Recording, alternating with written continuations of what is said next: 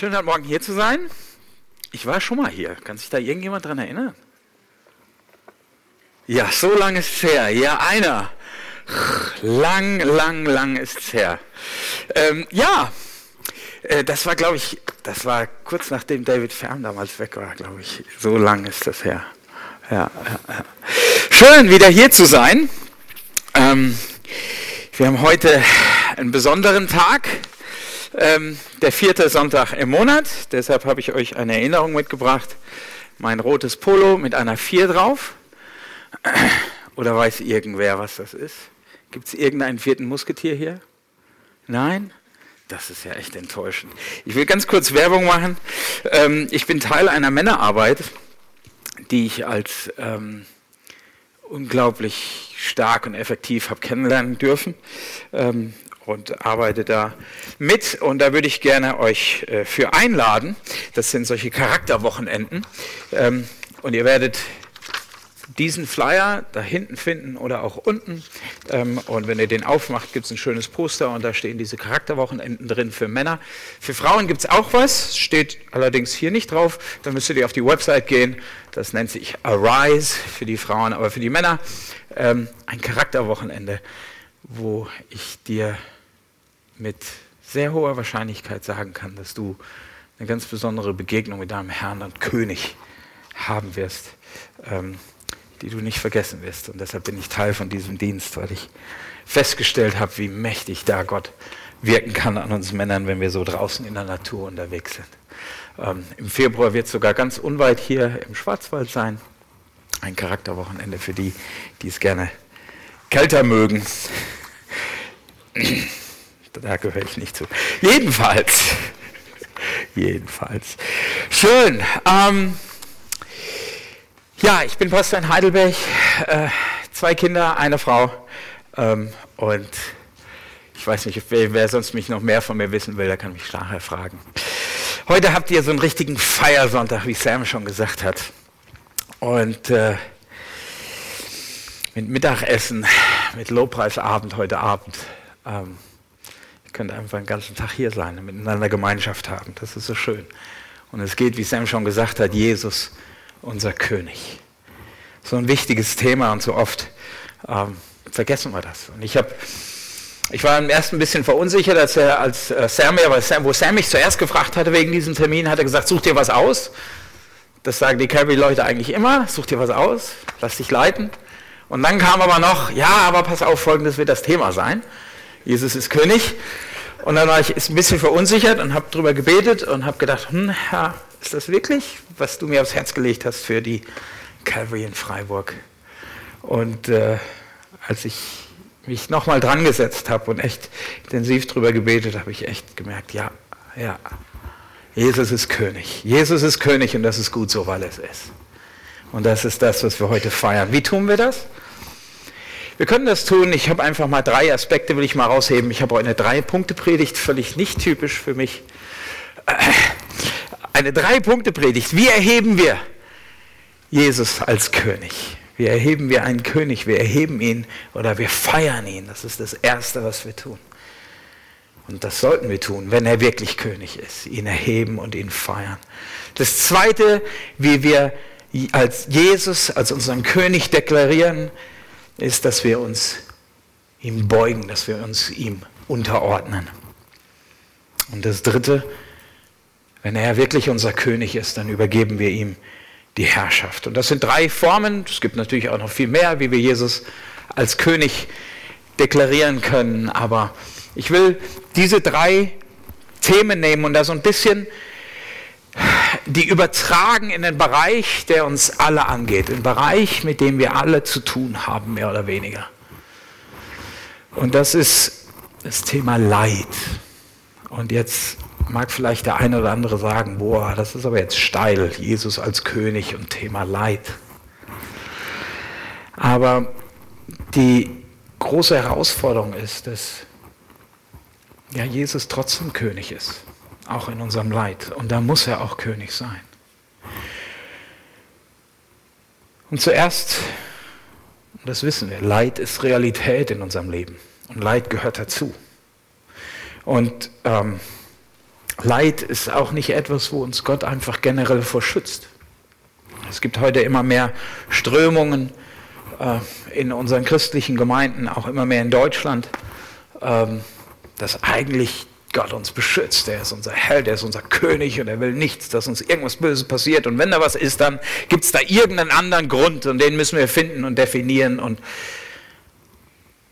aber wenn wir uns die Schrift angucken, und ich habe viele, viele Verse, aber ich finde einen Vers sehr stark, wo, wo Jesus spricht, selbst in Offenbarung, Kapitel 2, Vers 10, da spricht er zu der Gemeinde in Smyrna und er sagt, fürchte nichts von dem, was du erleiden wirst. Siehe, der Teufel will etliche von euch ins Gefängnis werfen, damit ihr geprüft werdet. Und ihr werdet Drangsal haben zehn Tage lang. Sei getreu bis in den Tod. So werde ich dir die Krone des Lebens geben. Also hier ist Jesus höchstpersönlich, der sagt, da wird Drangsal kommen. Da werden Schwierigkeiten kommen. Da werden harte Zeiten kommen. Und jetzt, wenn ihr euch das genau anschaut, auch diesen, diesen, diesen Brief, den Jesus da der Gemeinde in Smyrna schickt, er gibt ihnen auch keinen Grund.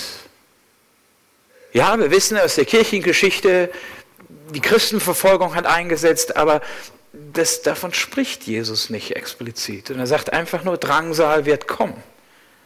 Er gibt ihnen nicht mal einen Grund dafür. Er sagt ihnen nicht mal, es wird kommen wegen dem oder das oder ich erkläre euch das, sondern es wird kommen und ihr werdet keinen Ausweg haben. Es wird kommen. Es wird kommen. Halte fest.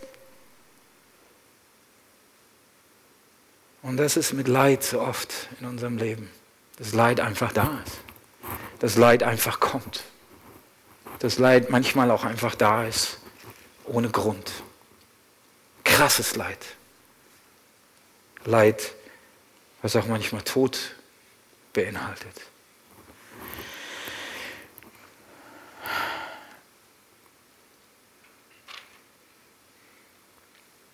Und wegen verschiedenen Situationen bei uns in der Gemeinde, aber auch darüber hinaus, habe ich ähm, vor anderthalb Jahren angefangen, einfach den Hiob-Brief für mich, den Brief, kein Brief, das Hiob-Buch für mich zu studieren und habe ähm, dann Anfang diesen Jahres äh, bei uns in der Gemeinde eine Predigtserie gehabt mit 18 Predigten zum, zum Buch Hiob. Ähm, findet ihr auch bei uns auf der Website. Und das war sehr, sehr intensiv. Das war sehr, sehr gut für uns. Das hat uns hineingenommen in diese Realität von Leid, aber auch wo Gott darin steht. Und ich will euch heute da ein bisschen mit hineinnehmen. Aber alles mit diesem Fokus auf das Jesus König ist. Jesus ist König in deinem und in meinem Leid. Lass uns uns den Hiob mal anschauen. Der Hiob war ein ziemlich krasser Typ. Also Gott sagt ziemlich geniale Sachen über den. Ähm, wenn ihr, ihr, könnt euch das aufschlagen, wir werden ein bisschen heute im Hiob-Buch unterwegs sein. Also wenn ihr Bibel dabei habt, solltet ihr dabei haben, immer gut. Hiob Kapitel 1. Und da sehen wir in Vers 1 erstmal eine, eine, absolut krasse Aussage über diesen Mann. Und da heißt es, und es war ein Mann im Land Us, der hieß Hiob. Der war ein untadeliger und rechtschaffender Mann, der Gott fürchtete und das Böse mied. Das war, wie man Hiob kannte. Das war, wie er bekannt war. Ein untadeliger, rechtschaffender Mann, der Gott fürchtet und das Böse mied. Und dann sehen wir noch dazu die Bestätigung von Gott höchstpersönlich in Vers 8. Und da heißt es, und der Herr, da sprach der Herr zu Satan, hast du meinen Knecht hier beobachtet? Denn seinesgleichen gibt es nicht auf Erden. Einen so untadeligen und rechtschaffenden Mann, der Gott fürchtet und das Böse meidet. Hiob war die Nummer eins. Ist das nicht Hammer? Gott sagt, es gibt keinen wie ihn. Der ist top of the notch. Der ist, der ist die Nummer eins. Es gibt keinen, der mir so nachfolgt, der so hingegeben ist, auf der ganzen Erde. Es gibt keinen, der mich so lieb hat, der mir so folgt, der mir so hingegeben ist, wie Hiob. Nicht einen einzigen.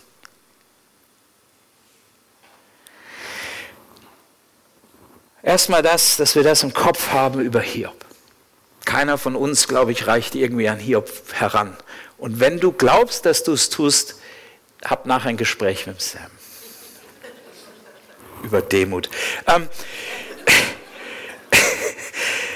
aber lasst uns jetzt mal uns hier diesen, diesen Teil hier lesen aus dem Hiob-Buch, Hiob Kapitel 1. Und da schauen wir uns diese Situation mal an. Hiob Kapitel 1, wir lesen da Verse 6 bis Vers 22. Wenn ihr Bibel dabei hat, schlägt die auf und lasst uns dazu aufstehen. Das tun wir in Heidelberg immer so, jedenfalls wenn ich predige, weil ich glaube, Ehrfurcht vor Gottes Wort, dass wir aufstehen, wenn wir das Wort Gottes lesen. Hiob Kapitel 1, die Verse 6 bis 22. Und es geschah aber eines Tages, dass die Söhne Gottes vor den Herrn traten und unter ihnen kam auch der Satan. Da sprach der Herr zum Satan, wo kommst du her? Und der Satan antwortete dem Herrn und sprach vom Durchstreifen der Erde und vom Umherwandeln darauf. Da sprach der Herr zu Satan, hast du meinen Knecht hier beobachtet? Denn seinesgleichen gibt es nicht auf Erden, einen so untadeligen und rechtschaffenen Mann, der Gott fürchtet und das Böse meidet. Der Satan aber antwortete dem Herrn und sprach, ist Hiob umsonst gottesfürchtig? Hast du nicht ihn und sein Haus und alles, was er hat, ringsum eingehegt? Das Werk seiner Hände hast du gesegnet und seine Herden bereiten sich im Land aus. Aber strecke doch einmal deine Hand aus und taste alles an, was er hat. Lass sehen, ob er dir dann nicht ins Angesicht absagen wird. Da sprach der Herr zu Satan, siehe, alles, was er hat, soll in deiner Hand sein. Nur nach ihm selbst strecke deine Hand nicht aus. Und der Satan ging vom Angesicht des Herrn hinweg. Und es geschah eines Tages, als seine Söhne und Töchter im Haus ihres erstgeborenen Bruders aßen und Wein tranken, da kam ein Bote zu Hiob und sprach, die Rinder pflügten und die Eselinnen weideten neben ihn. Da fielen die Sabäer ein und nahmen sie weg. Und erschlugen die Knechte mit der Schärfe des Schwertes. Ich aber bin entkommen, nur ich allein, um es dir zu berichten. Während dieser noch redete, kam ein anderer und sagte, Feuer von Gott fiel vom Himmel und hat die Schafe und die Knechte verbrannt und verzehrt. Ich aber bin entkommen, nur ich allein, um es dir zu berichten, während dieser noch redete. Kam ein anderer und sagte, die Chaldäer haben drei Banden aufgestellt und sind über, über die Kamele hergefallen und haben sie weggenommen und haben die Knechte mit der Schärfe des Schwertes erschlagen. Ich aber bin entkommen, nur ich allein, um es dir zu berichten. Während dieser noch redete, kam ein anderer und sagte, deine Söhne und Töchter aßen und tranken Wein im Haus ihres erstgeborenen Bruders. Und siehe, da kam ein heftiger Wind drüben von der Wüste her und erfasste die vier Ecken des Hauses, sodass es auf die jungen Leute stürzte und sie starben. Ich aber bin entkommen, nur ich allein, um es dir zu berichten. Da stand Hiob auf, zerriss sein Gewand und schor sein Haupt. Und er warf sich auf die Erde nieder und betete an. Und er sprach, nackt bin ich aus dem Leib meiner Mutter gekommen. Nackt werde ich wieder dahin gehen. Der Herr hat gegeben, der Herr hat genommen. Der Name des Herrn sei gelobt. Bei alledem sündigte Hiob nicht und verhielt sich nicht ungebührlich gegen Gott. Herr, wir danken dir für dein Wort. Und Herr, wir bitten dich, dass du heute Morgen hier sprichst. Herr, du kennst jeden einzelnen dieser kostbaren Menschen, die gekommen sind, Herr. Du kennst sie. Und deshalb bitten wir dich, Herr, dass du sprichst zu uns. Dass wir von dir hören. Und nur das, das, was wir hören sollen. Rede du, Geist Gottes. Wir haben dich lieb. Amen. Amen. Ihr könnt euch setzen.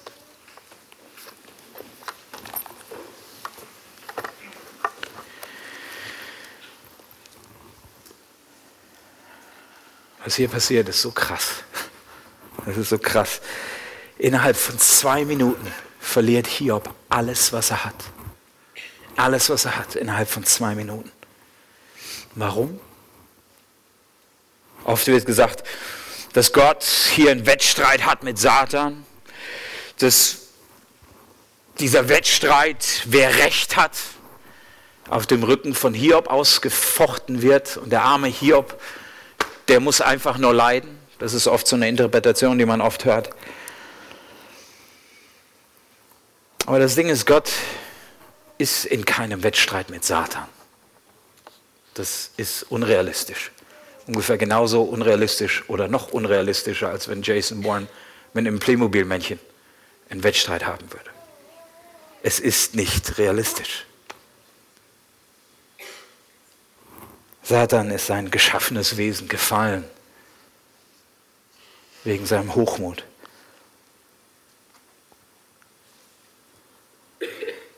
Aber was hier stattfindet vor Gott ist, dass Gott ist begeistert von Hiob. Das war der erste Satz. Satan kommt und Hiob und Gott sagt zu, zu Satan, hey, hast du meinen Knecht Hiob gesehen? Hast du gesehen, wie er mich lieb hat? Hast du sein Leben gesehen? Hast du gesehen, wie er mir völlig nachfolgt? Und Satan steht da und sagt, ist er das denn umsonst? Ist er das denn umsonst? Guck mal, wie du ihn segnest, wie du ihm alles gibst, wie du ihn bewahrst und so weiter, ihn völlig segnest. Alles geht gut in seinem Leben. Natürlich fürchtet er dich. Natürlich folgt er dir nach. Ist ja alles im grünen Bereich bei ihm. Du kümmerst dich ja darum, dass alles in Ordnung ist. Und daraufhin sagt Gott, okay, ich weiß, dass es anders ist bei Hiob. Ich kenne Hiobs Herz. Ich weiß, dass es anders ist. Satan, ich übergebe ihn in deine Hand. Ich gebe dir ganz klare Grenzen und das ist ganz wichtig. Diese Grenzen, die Gott setzt, Satan hat keinerlei Möglichkeit, über diese Grenzen hinauszugehen. Und Gott setzt ihm klare Grenzen und dann verliert Hiob alles innerhalb von zwei Minuten.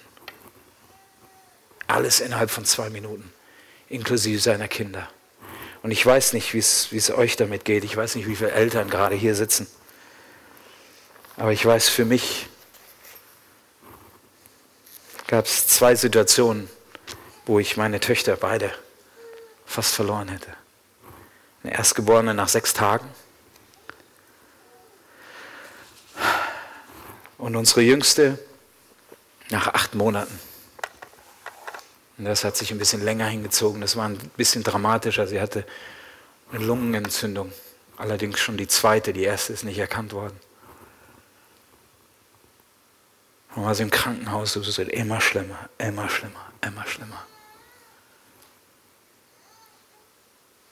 Und dann weiß ich noch, 5. Januar 2008 komme ich in dieses Krankenhauszimmer und da stehen diese ganzen Abteilungsleiter, sind alle am Samstag gekommen von diesen ganzen Bereichen und sagen, wir wissen nicht mehr, Herr und Frau Kleinlau, wir wissen nicht, was wir machen sollen. Sie hatte da schon jeden Tag seit dem 1. Januar achtmal am Tag, also alle drei Stunden Cortison inhaliert. Mussten sie nachts wecken zum Cortison inhalieren. Es wird immer schlimmer.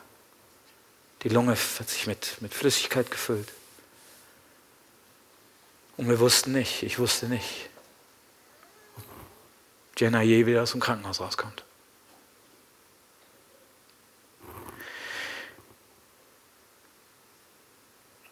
Und das ist eines der krassesten Dinge. Ich habe letztens, letzte Woche wieder eine Mutter erlebt, die und ein Vater, Eltern, die ihre Tochter ins Grab legen mussten. Das ist sowas Hartes. Das ist eine Sache, die soll nicht sein. Hat mir mal ein Vater gesagt. Sowas soll nicht sein dass ein Vater seine Kinder zu Grabe trägt. Und Hiob muss das hier tun mit allen seinen Kindern auf einen Schlag. Auf einen Schlag. Alle weg. Und jetzt schaut euch mal Vers 20, 22 an. Bis 22. Da stand Hiob auf, zerriss sein Gewand und schor sein Haupt. Und er warf sich auf die Erde nieder und betete an. Und er sprach, nackt bin ich aus dem Leib meiner Mutter gekommen. Nackt werde ich wieder dahin gehen. Der Herr hat gegeben, der Herr hat genommen. Der Name des Herrn sei gelobt. Bei alledem sündigte Hiob nicht und verhielt sich nicht ungebührlich gegen Gott.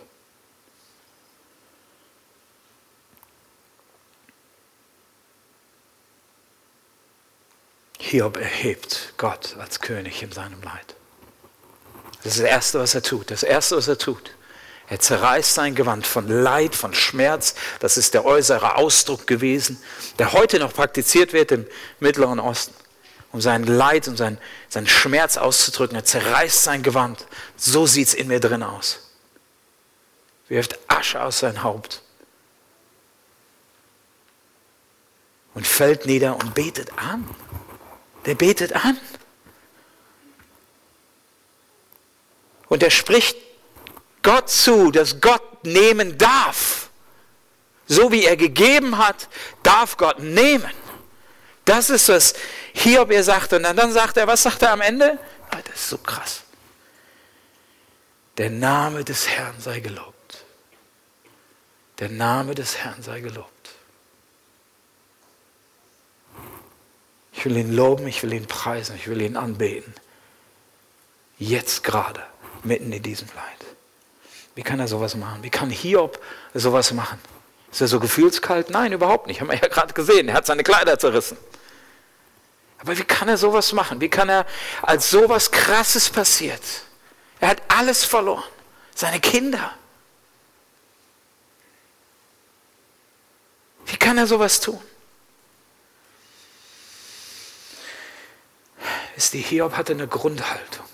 Er hatte eine Grundhaltung Gott gegenüber, die Gott immer erhob. Gott stand immer oben in Hiobs Leben. Vers 5, Kapitel 1 sehen wir, dass Hiob ein aktives Gebetsleben hatte und das, das für seine Kinder. Er machte das immer wieder, so heißt es da. Schaut euch den Vers an. Immer wieder, beständig. Das war etwas, was, was für Hiob grundlegend wichtig war. Immer wieder vor dem Herrn zu stehen, auch gerade für seine Kinder. Und wenn wir uns das, das Buch durchgucken, dann sehen wir, dass Hiob Gott gefolgt ist. Dass Hiob mit seinem ganzen Leben Gott gedient hat. Man könnte sogar sagen, dass man sogar die Früchte des Heiligen Geistes gesehen hat. Natürlich nicht als Früchte des Heiligen Geistes, weil der Heilige Geist damals noch nicht ausgegossen war, sodass er in Hiob hat leben können, aber doch auf ihm war, dass er diese Früchte hat bringen können. Liebe, Langmut, Güte, Treue, Sanftmut, Selbstbeherrschung, Freundlichkeit, Gastfreundschaft. Das sehen wir, wenn ihr euch das Buch anschaut, sehen wir, dass das Hiob ein Mann war, dessen Leben das wiedergespiegelt hat, das war so. Der war wirklich der Gerechteste auf dem Erdboden.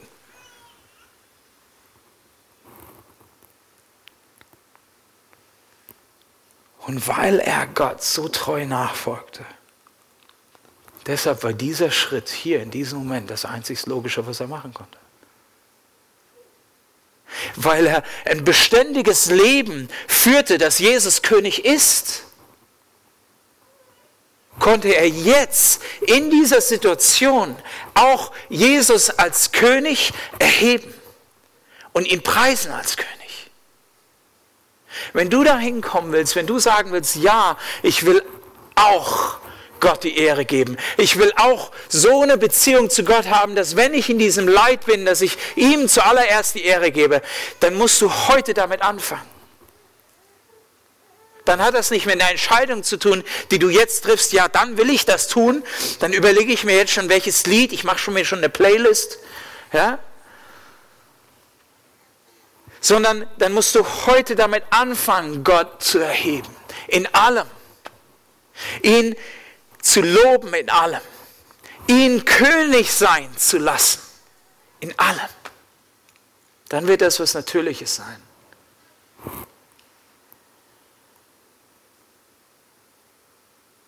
Und Leid wird dir zeigen, wie sehr du ihn wirklich erhebst in deinem Leben. Das ist eine steile Aussage, weil es ist so. Wisst ihr, wie sehr wir Jesus erheben, das sehen wir nicht, wie toll wir Lobpreisen.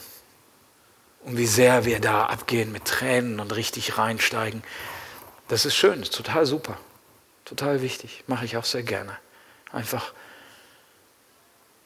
da hineinsteigen, den Herrn echt anzubeten und in diesen Thronsaal hineinzukommen. Aber wenn Leid kommt und dir diese Dinge genommen worden sind, so wie Satan das hier sagt, die Frage ist, erhebst du ihn umsonst?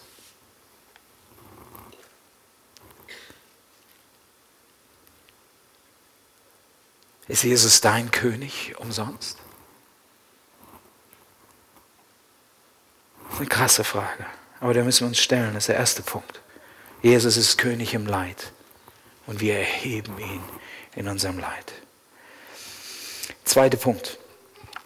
Jesus ist König und darum beugen wir uns vor ihm. Deshalb ordnen wir uns ihm unter, auch im Leid. Ich will jetzt die Freunde von Hiob so ein bisschen anschauen. Ähm,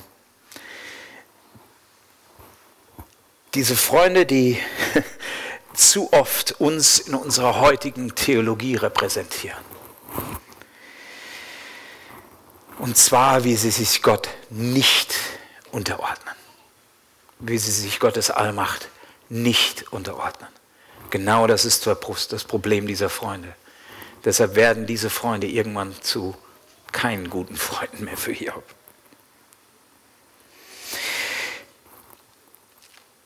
Gott sagt ja am Ende ziemlich vernichtende Worte über die Freunde. Ja, Gott sagt ja in Kapitel 42, sagt er, ihr habt mich missrepräsentiert.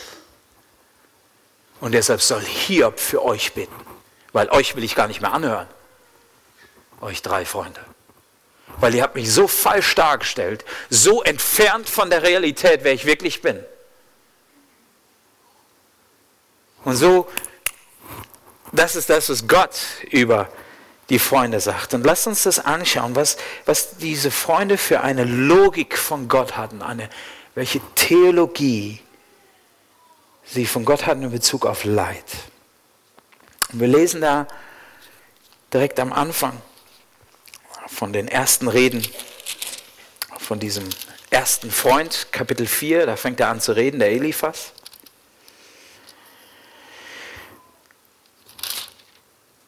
Ich lese einfach Verse 6 bis 8, Kapitel 4, und da heißt es, ist nicht deine Gottesfurcht deine Zuversicht? Spricht er zu Hiob. Und die Tadellosigkeit deines Wegens deine Hoffnung? Bedenke doch, ist je ein Schuldiger umge um, Unschuldiger umgekommen? Oder wo wurden Rechtschaffende vertilgt? So viel ich gesehen habe, die Unrecht pflügen und die Unheil säen, die ernten es auch.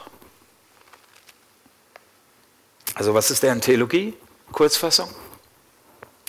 Bösen Menschen passiert Böses, guten Menschen passiert Gutes. Kurze Zusammenfassung der Theologie dieser drei Freunde. Gott wird die segnen, die Gutes tun, und wenn was Böses passiert, dann hast du es verdient dann ist irgendwas in deinem Leben, was nicht stimmt. Weil, weil, weil, weil wenn du doch gut wärst, dann würde gut, Gutes sein in deinem Leben. Gott wird die segnen, die Gutes tun. Punkt. Und wenn da irgendwas passiert, was nicht in Ordnung ist, dann müssen wir gucken, wo der Grund dafür liegt. Und irgendwo liegt er bei dir oder sonst wie.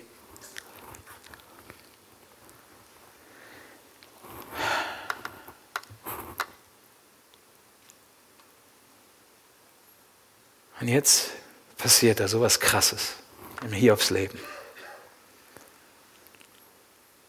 Und jetzt sagen sie, da muss es einen Grund geben. Und ihre gesamte Argumentation, das sind ja diese ganzen Reden der Freunde, da geht es die ganze Zeit darum, Hiob, es gibt einen Grund dafür. Da stimmt was nicht in deinem Leben. Da ist was nicht in Ordnung. Vielleicht sogar, und das ist spannend, vielleicht sogar bei deinen Vorfahren ist irgendeine Sünde und deswegen geht es dir heute schlecht. Denn Gott würde solches Leid nie in deinem Leben zulassen. Das, was dir da passiert, macht überhaupt keinen Sinn. Gott würde solches Leid niemals zulassen. Wenn du wirklich so gerecht wärst, wie du das sagst, nee, nee, hier, nee, sorry, das macht keinen Sinn.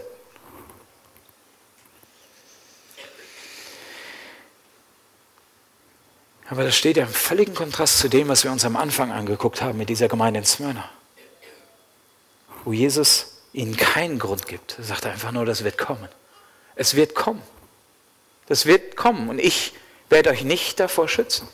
Es wird einfach kommen. Aber du halte fest, Gemeinde in Smyrna. Du halte fest, der du durch Leid gehen wirst. Du halte fest. Halte fest an mir. Halte fest an der Tatsache, dass ich König bin. Vertrau mir. Diese Theologie dieser Freunde steht im völligen Gegensatz zu dem, was das Wort Gottes uns lehrt über Leid.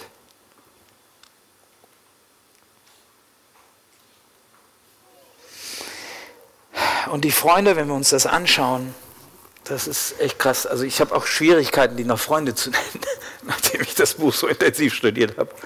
Ähm, aber wenn ihr schaut, in Kapitel 8, da ist der Bildert, noch so ein Typ, der sagt hier Kapitel 8, Verse 2 bis 4, wie lange willst du solche Reden führen? Also Hiob hat sich gerade verteidigt und hat gesagt, Leute, ich, schaut mal, was ich mache, schaut euch mal mein Leben an. Ich habe ich hab Menschen gedient, mein ganzes Leben war voll davon, Menschen zu dienen. Und jetzt antwortet dieser Bilder und sagt, wie lange willst du solche Reden führen? Wie lange sollen die Worte deines Mundes wie heftiger Wind sein? Oder wie heiße Luft, das würden wir heute sagen. Beugt denn Gott das Recht oder verkehrt der Allmächtige die Gerechtigkeit? Wenn deine Kinder gegen ihn gesündigt haben, so hat er sie dahingegeben in die Gewalt ihrer Missetat. Lasst euch das mal auf der Zunge zergehen. Da kommen diese drei Freunde, um den Hiob zu trösten, der gerade seine Kinder verloren hat. Und da kommt dieser Bildert her und sagt dir, also soll ich dir sagen, warum deine Kinder tot sind? Weil sie Mist gemacht haben. Sie sind selber schuld. Sie sind selber schuld, die haben gesündigt. Und das war der Punkt, wo ich Schwierigkeiten hatte, diese drei noch die Freunde von ihm zu nennen. Aber das basiert alles auf ihrer Theologie, auf ihrer Logik. Wenn sowas in deinem Leben ist, sowas, was so krass ist, alles ist dir genommen worden, so schnell, du leidest so krass, da muss etwas bei dir nicht stimmen. Da muss etwas nicht in Ordnung sein bei dir. Ansonsten würde Gott das nicht zulassen. Gott verdreht doch keine Gerechtigkeit. Aber ihre Logik war, Gerechtigkeit, Gottes Gerechtigkeit ist, du tust Gutes, also passiert dir Gutes. So haben sie für Gott argumentiert. Und Gott sagt, deshalb sagt Gott nachher, ihr habt mich missrepräsentiert. Das ist nicht wahr, was ihr über mich gesagt habt. Ja, es gibt Situationen und wisst ihr was, da können wir Gott immer wieder dankbar dafür sein und das ist absolut seine Gnade, dass er uns schützt vor vielen Dingen. Dass meine Tochter heute noch lebt, das ist Gnade. Absolut. Und da hat er uns beschützt und er hat sie uns wiedergegeben. Aber es gibt keinerlei Garantie, dass in deinem und meinem Leben nicht Leid kommen wird, auch Leid, wie wir gesehen haben mit Smyrna, ohne Ursache, wo wir den Grund nicht kennen, welches Gott bringt. Ist dann er immer noch König? Kann ich mich ihm dann immer noch unterordnen.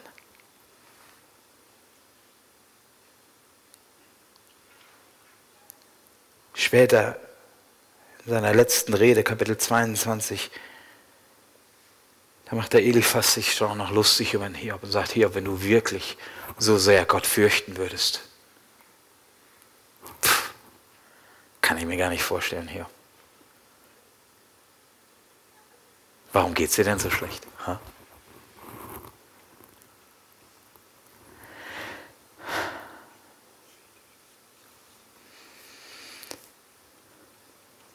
Wisst ihr,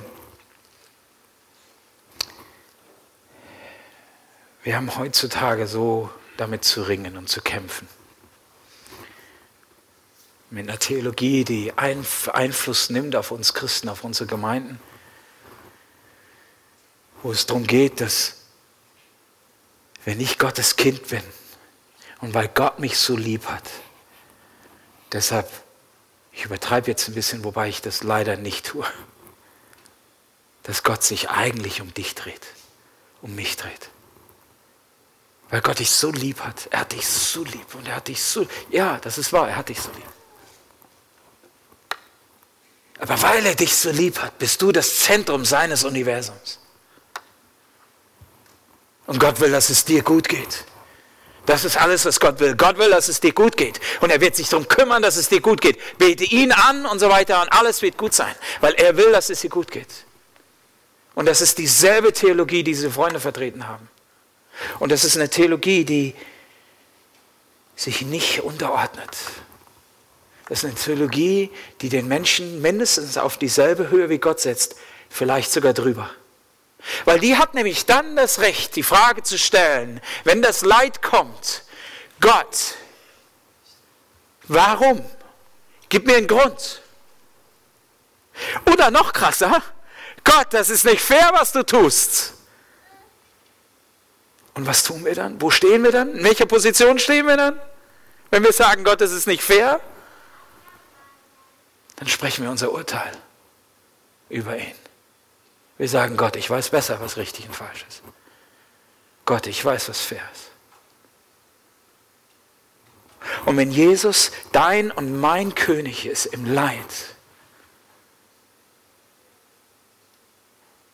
dann leben wir das einmal dadurch, dass wir ihn erheben, aber dann auch, und das ist ja der zweite Punkt, den wir uns gerade anschauen, dass wir uns ihm unterordnen dass wir uns ihm unterordnen und sagen, Herr, du darfst, denn du bist König. Ich ordne mich dir unter, Herr, und selbst wenn du wählst, dich mir nicht zu erklären, ordne ich mich dir unter. Denn du bist König, denn du bist Herr.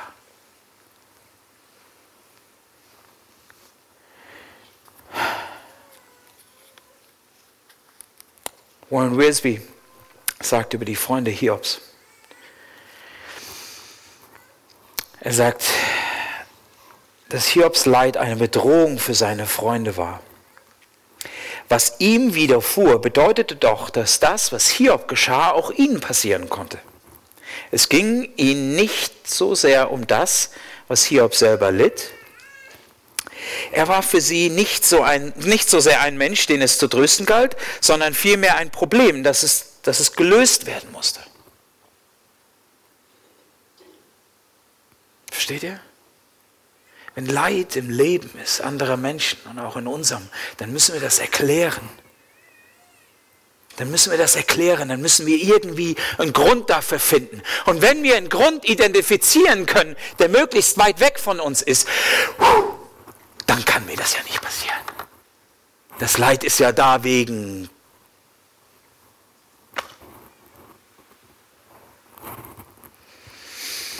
Aber in diesem kommen wir nicht an diesen Punkt, dass wir dem Herrn sagen, dass wir Gott sagen, Gott, du darfst mit meinem Leben tun, was du willst. Wenn du denkst, dass das das Beste ist für mein Leben, dass da Leid hineinkommt, damit ich dir ähnlicher werde, kommen wir gleich noch zu, dann ordne ich mich dir unter.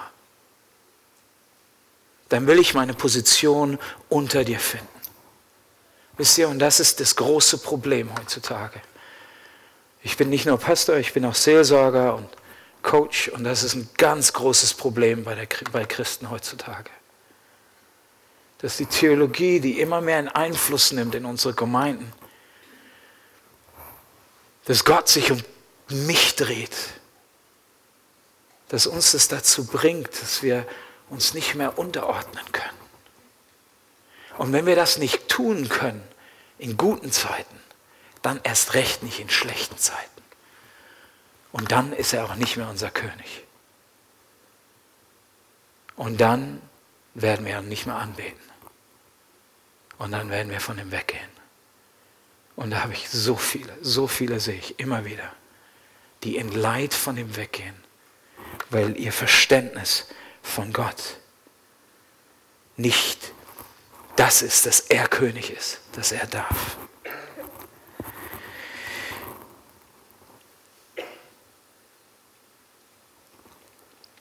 Lass uns jetzt zum dritten Punkt kommen und damit schließen wir ab. Und das ist, ähm, ich lese das Kapitel 37, Vers 5.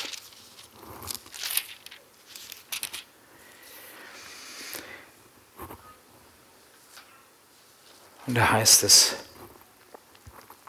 Gott donnert mit seiner Stimme wunderbar. Er tut große Dinge, die wir nicht verstehen. Das sagt der letzte Freund, der Elihu, der einzige, der ein wirklicher Freund ist.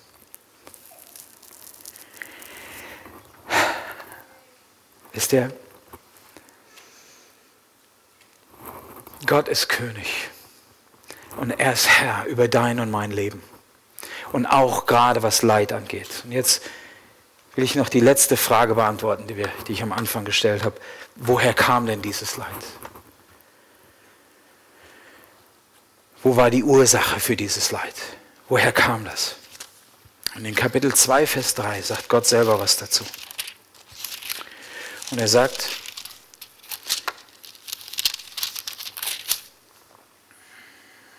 da sprach der Herr zu Satan, Hast du meinen Knecht Hiob beobachtet? Denn seinesgleichen gibt es nicht auf Erden. Einen so untadeligen und rechtschaffenen Mann, der Gott fürchtet und das Böse meidet. Und er hält immer noch fest an seiner Tadellosigkeit, obwohl du mich gereizt hast, ihn ohne Ursache zu verderben. Jetzt wird's krass. Jetzt wird's krass. Gott sagt, Du hast mich gereizt, Hiob ohne Ursache zu verderben.